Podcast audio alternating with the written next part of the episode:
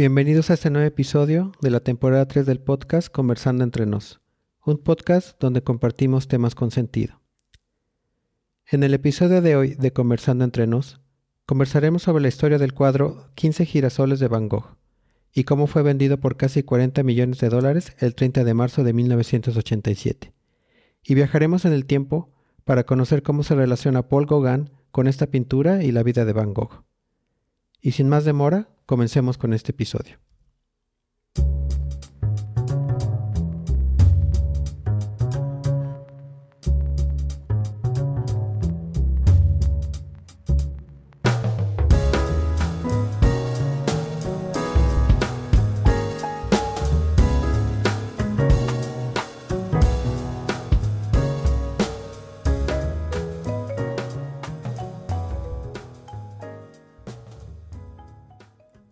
¿Qué tal amigas y amigos? Yo soy el Bruja y nuevamente les doy las gracias por su tiempo.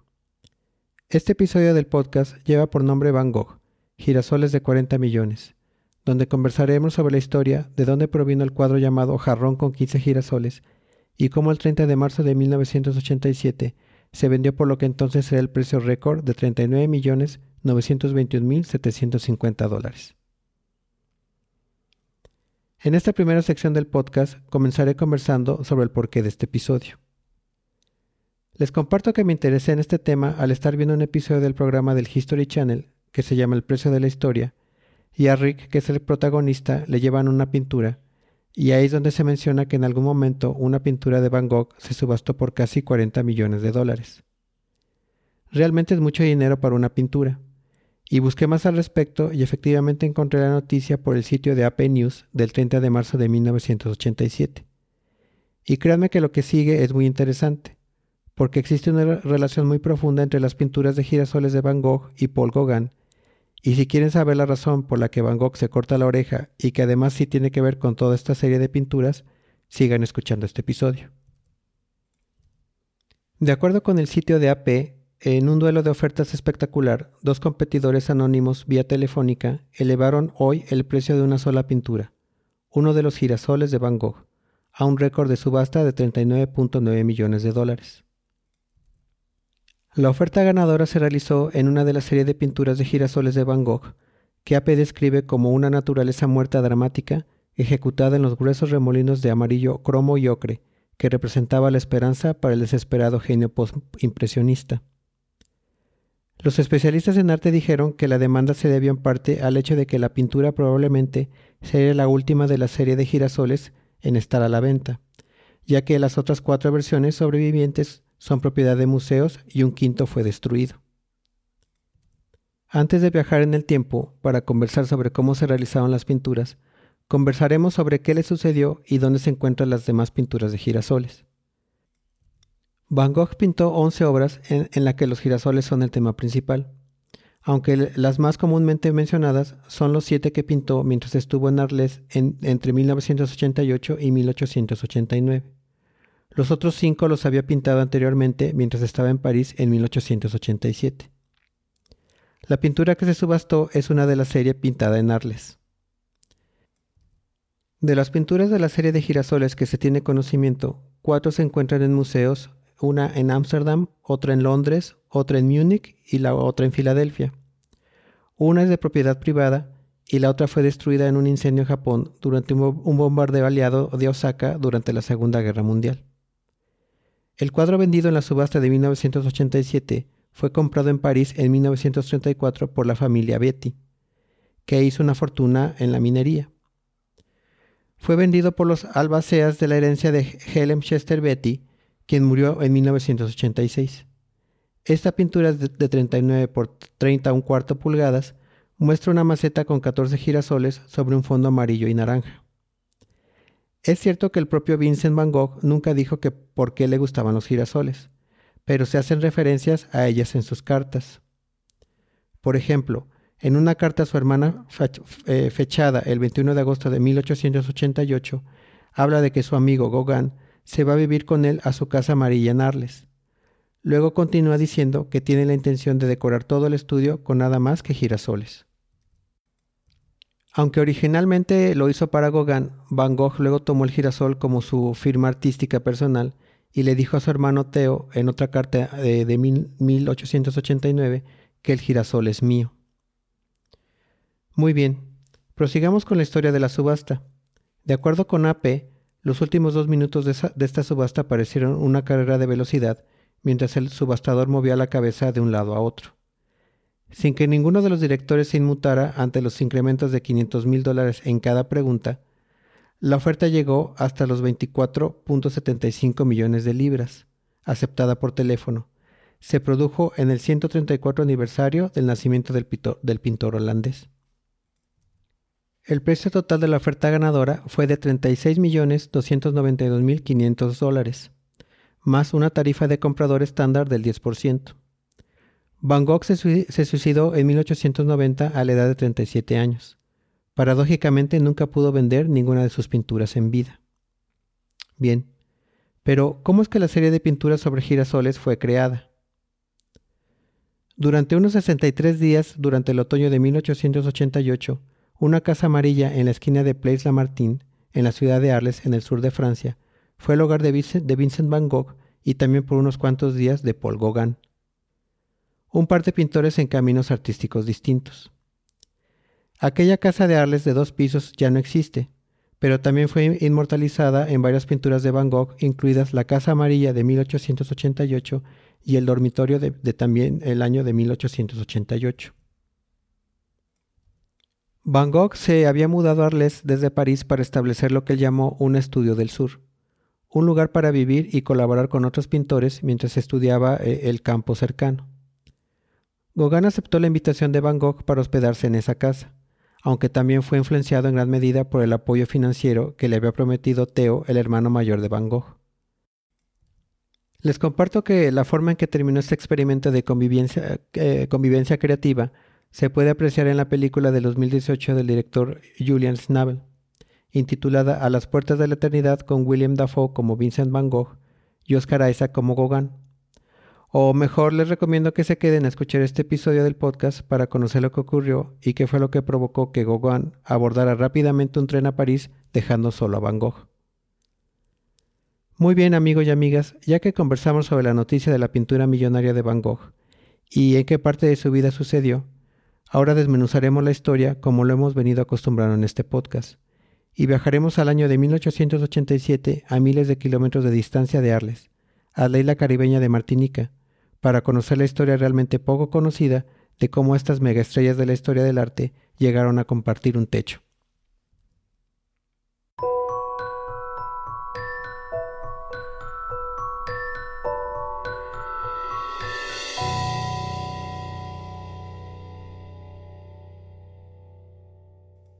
Muy bien. De acuerdo con el sitio web de artsy.com, en 1887, Gauguin abordó un barco de vapor transatlántico a Panamá para llegar a la colonia francesa de Martinica. Este viaje inició con su pasión por viajar, que caracterizaría gran parte del resto de su vida nómada. De acuerdo con los expertos, la obra más importante de Gauguin sucedió mientras estuvo en Tahití. Las 17 pinturas y los tres cuadernos de bocetos que Gauguin completó mientras vivía en una, en una choza en Martinica con el también, el también pintor francés Charles Laval, marcaron una nueva dirección en su carrera. Estas obras fueron pintadas con verdes exuberantes y naranjas cálidos. Posteriormente estos tonos estarían presentes en el resto de las obras más conocidas de Gauguin. De acuerdo con el sitio de arci.com y abro comillas, las experiencias en Martinica le mostraron una nueva paleta de colores vivos. Tal vez fue la sensación de desplazamiento lo que le permitió romper con los colores más apagados que usaba antes. Cierro comillas. Estos bocetos también marcaron un antes y después en los métodos de trabajo de Gauguin. Formaron un banco de imágenes que para el artista combinaría elementos extraídos de la vida real en composiciones nuevas, completamente imaginadas. Este método posteriormente sería una fuente seria de discordia con Van Gogh, quien creía en pintar estrictamente de la vida, no de cosas imaginarias. Cuando Gauguin regresó a París en noviembre de 1887, se jactó de que sus nuevas obras eran las mejores hasta el momento. Abro comillas. Tuve una experiencia decisiva en Martinica. le dijo más tarde al crítico de arte francés Charles Moniz. Sigo con las comillas. Fue solo allí que me sentí como yo mismo, y hay que buscarme en las obras que traje de allí, si uno quiere saber quién soy. Cierro comillas. Theo y Vincent vieron las obras de Martinica expuestas en el apartamento de Emil Schoffernecker, un artista amigo de Gauguin, y se sintieron inmediatamente atraídos por ellas. Según el mismo sitio de artsy.com, y abro comillas, los hermanos Van Gogh quedaron tan desconcertados por la belleza de esas obras que decidieron adquirir la más importante y ambiciosa de esa serie. Cierro comillas. Estas pinturas que Gauguin eh, creó en Martinica fueron las que introdujeron eh, con los hermanos Van Gogh de manera inicial y así fue como se conocieron. El viaje de Gauguin a Martinica realmente fue el principio de la, de la relación con los hermanos Van Gogh y por eso es relevante para esta historia. Los hermanos pagaron 400 francos por la pintura Los árboles de mango de 1887, más de lo que habían pagado por cualquier otra obra en su creciente colección de arte contemporáneo, y permaneció en la familia Van Gogh mucho después de la muerte de, Vincent y Theo, conservando un lugar de honor por encima de sus descendientes. Theo también compró un dibujo de Martinica y Vincent cambió dos de sus primeras pinturas de girasoles por una escena de un río. Esta transacción resultó ser fundamental para los tres y es aquí donde comienzan a figurar las pinturas de girasoles de Van Gogh por primera vez. ¿Qué representó para los tres el haberse conocido? Para Vincent, las pinturas de Martinica de Gauguin le abrían las posibilidades artísticas de dejar París. De acuerdo con el mismo sitio de artsy.com, y abro comillas, Van Gogh tenía un gran respeto por el hecho de que Gauguin fue a Martinica y buscó un lugar para pintar en los trópicos. Cierro comillas. Estas pinturas pueden haber inspirado a Van Gogh a partir Arles, una decisión que tomó solo unos meses después de conocer a Gauguin. Para Theo, quien fue el comerciante de arte gerente de la galería, de la galería parisina Bussaud, Baladon y Issy, su propia relación inicial con Gauguin fue una oportunidad para introducir obras nuevas y distintas en el mercado. De acuerdo con Arsi.com, y abro comillas, cuando las pinturas de Martinica llegaron a Teo, lo atrajeron como Gauguin probablemente pretendía un paisaje exótico con habitantes coloridos y algunas figuras sustanciales que podrían atraer a un mercado de París que aún apreciaba dibujos sólidos y figuras figurativas. Cierro comillas. Y para Gauguin fue haber ganado la representación de un importante comerciante parisino. Theo exhibió regularmente el trabajo de Gauguin en su galería y vendió muchas pinturas y esculturas en menos de dos años, proporcionando al artista una importante fuente de ingresos. También jugó un papel decisivo en el establecimiento de Gauguin como un importante jugador de vanguardia, obteniendo críticas de famosos críticos de arte y colocando sus obras en importantes colecciones. Con esta información podemos afirmar que los hermanos Van Gogh fueron responsables de los primeros éxitos serios de Gauguin, en el mundo del arte parisino, tras su regreso de Martinica. Y esto definitivamente fue algo importante para Gauguin en su vida personal y artística. En las memorias autobiográficas que Gauguin escribió durante el último año de su vida, el pintor recordó sus tiempos viviendo con Van Gogh, escribiendo y abro comillas. Sin que el público lo supiera, dos hombres lograron en ese periodo una cantidad colosal de trabajo, útil para ambos. Quizás a los demás también. Algunas cosas dan fruto. Cierro comillas. Antes de proseguir con la siguiente sección de este podcast, quiero mencionarles que si están interesados en la transcripción de este episodio, lo pueden encontrar por la página web de Crispeta Productions en www.crispetaproductions.website. Y también por YouTube e Instagram pueden ver imágenes y videos sobre este episodio. Solo recuerden buscarme como Crispeta Productions en todas las plataformas y no se les olvide darle like. Bien, Ahora prosigamos conversando sobre estas nueve semanas en las que Van Gogh vivió en Arles y convivió con Gauguin. Después de conocer más sobre esta historia, puedo compartirles que esta relación entre los artistas Paul Gauguin y Vincent Van Gogh es una de las más dramáticas y sentimentales, tan intensa que condujo al famoso y exageradamente mitificado incidente en el que Van Gogh se corta la oreja. Así es, estimados amigos y amigas, aquí es donde sucede. Les comparto que esta sección del, podcast en su mayoría la obtuve directamente del diario de Paul Gauguin, pues me pareció más interesante conversar sobre lo que uno de los artistas realmente experimentó durante esa amistad tan intensa. En febrero de 1888, una década después de que Van Gogh encontrara su propósito, se mudó a la ciudad de Arles, en el sur de Francia. Y fue allí donde explotó en un periodo de inmensa creatividad, completando más de las 200 pinturas, 100 acuarelas y bocetos y su famosa serie de girasoles. Pero también vivió en la pobreza extrema y soportó una agitación interna incesante, gran parte de la cual estaba relacionada con su preocupación por atraer a Gauguin a quien admiraba mucho. Abro comillas. Encuentro mis ideas artísticas extremadamente comunes en comparación con las suyas. Cierro comillas. Así escribía Van Gogh en su, en su libro de memorias. Gauguin en ese momento vivía y trabajaba en Bretaña, y Van Gogh le escribió a Gauguin a principios de octubre de 1888. Abro comillas. Me gustaría verte tomando una gran parte de esta creencia de que tendremos un éxito relativo en la fundación de algo duradero. Cierro comillas. En octubre de 1888, Gauguin aceptó unirse a Van Gogh en Arles en la llamada Casa Amarilla, que estaba alquilando, donde permaneció poco más de dos meses. Cuando llegó Gauguin, Vincent insistió en que trabajaran a su manera, desde la naturaleza al aire libre. Gauguin se resistió, con la esperanza de convencer a Vincent de pintar desde la imaginación. Probaron ambos, dejaban la pintura interior para los días de lluvia. Una de las pinturas realizadas en el interior de la casa fue Van Gogh pintando girasoles, que fue pintada por Gauguin, que Vincent describió como yo por supuesto, pero loco.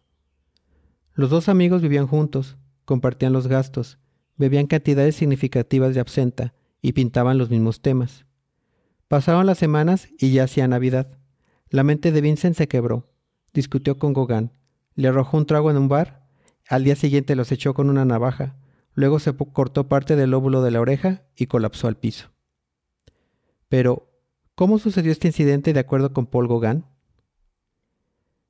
En los diarios íntimos, de Paul Gauguin, el pintor cuenta el único relato de primera mano de las extrañas circunstancias que llevaron a la legendaria automutilación de Van Gogh, que ahora entiendo que han sido mal informados por la mayoría de los biógrafos, y de los muchos mitos escritos que van más inclinados a la exageración, y a captar la, atención de las personas, que realmente en dar a conocer los verdaderos hechos del incidente. En su diario Gauguin recuerda que se resistió a las insistentes invitaciones de Van Gogh durante bastante tiempo. Abro comillas. Un vago, un vago instinto me advirtió de algo anormal, pero fue finalmente abrumado por el entusiasmo sincero y amistoso de Vincent. Llegó tarde en la noche, y no queriendo despertar a Van Gogh, Esperó el amanecer en un café del pueblo. El propietario lo reconoció al instante, como el amigo cuya imagen Van Gogh había estado presentando con orgullo como el amigo esperado. Cierro comillas. Después de que Gauguin se instaló, Van Gogh se dispuso a mostrarle a Arles. Al día siguiente comenzaron a trabajar. Gauguin se maravilló de la claridad del propósito de Van Gogh. Abro comillas. No admiro la pintura, pero admiro al hombre, escribió. Él tan confiado, tan tranquilo, yo tan inseguro, tan inquieto. Cierro comillas. Gauguin cuenta en su diario que Van Gogh comenzó a hacer progresos asombrosos. Encontró su voz como artista y adquirió su propio estilo, cultivando el singular sentido del color y la luz por el que ahora es recordado. Pero luego algo cambió, abro comillas. Después de haber encontrado sus ángeles, Van Gogh también había descubierto a sus demonios, cierro comillas. Gauguin relata los estados emocionales tempestuosos que parecieron aparecer en Van Gogh de manera impredecible. El comienzo de su descenso a la enfermedad mental, que se denominaría trastorno bipolar un siglo después. Abro, comillas. Durante los últimos días de mi estadía, Vincent se, se volvía excesivamente rudo y ruidoso, y luego silencioso. Varias noches lo sorprendí en el acto de levantarse y acercarse a mi cama. ¿A qué puedo atribuir mi despertar justo en ese momento? Sigo con las comillas. De todos modos, me bastó con decirle muy severamente, ¿Qué te pasa, Vincent? que él volvería a la cama sin decir una palabra y cayera en un sueño pesado. Cierro comillas. Una noche los dos pintores se dirigieron al café local. Gauguin relata la asombrosa escena que siguió. abro comillas. De repente arrojó el vaso y su contenido a mi cabeza. Esquivé el golpe y, tomándolo audazmente entre mis brazos salí del café. Atravesé la plaza Víctor Hugo.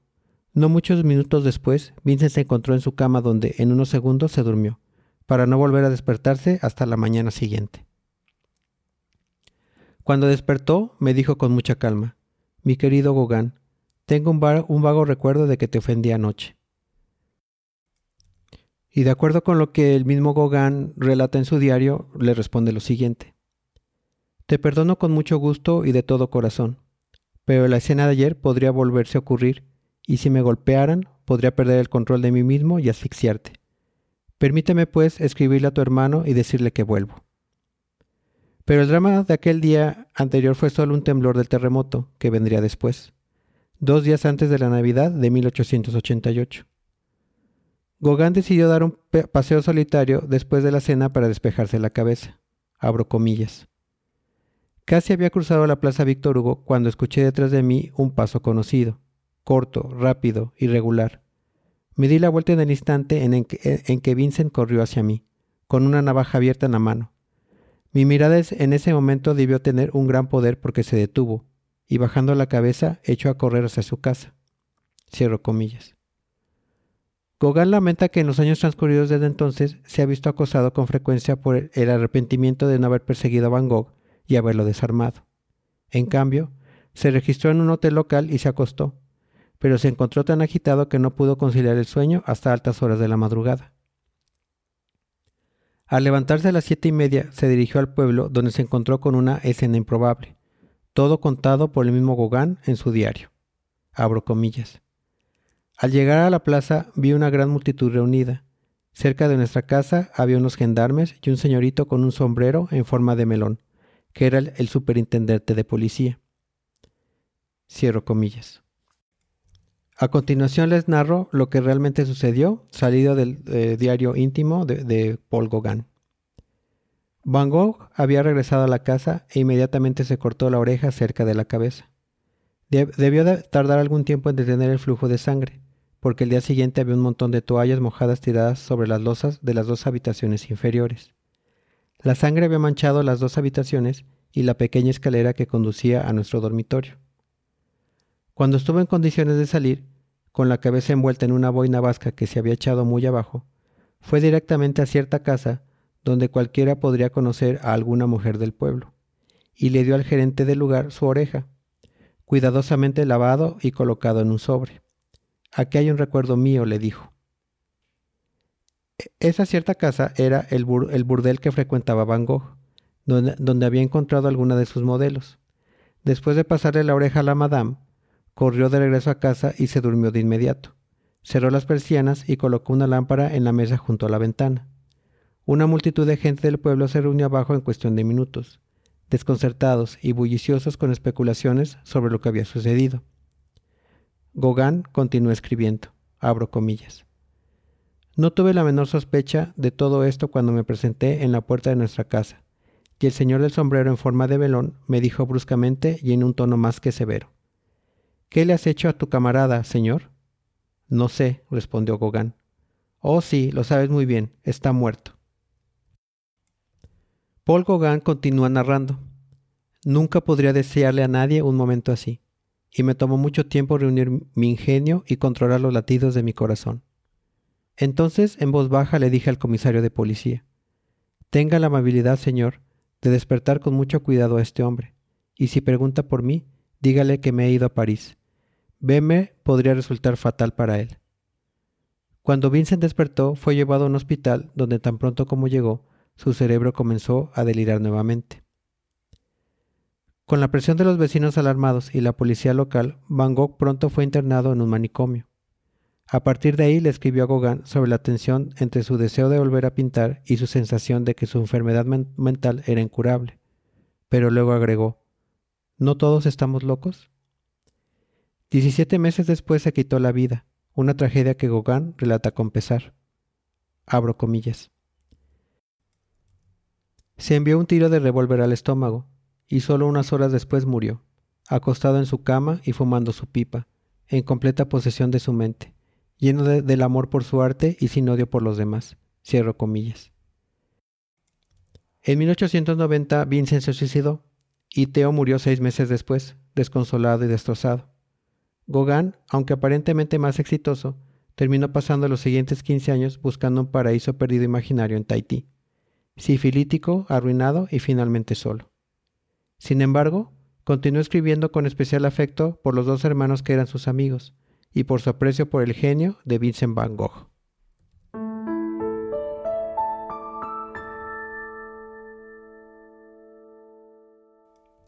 Muy bien amigos y amigas, ya para finalizar, recordemos que en este episodio conversamos sobre la nota periodística del 30 de marzo de 1987 que detalla la subasta de una pintura de la serie de girasoles de Van Gogh y, y cómo fue que llegó a venderse en casi 40 millones de dólares. Conversamos sobre la relación que hubo entre Gauguin y los hermanos Van Gogh, así como la historia salida del diario personal de Gauguin, sobre los hechos ocurridos cuando Vincent y Gauguin vivieron juntos en la Casa Amarilla de Arles, y la verdadera historia sobre cuando Van Gogh se cortó la oreja y su triste desenlace.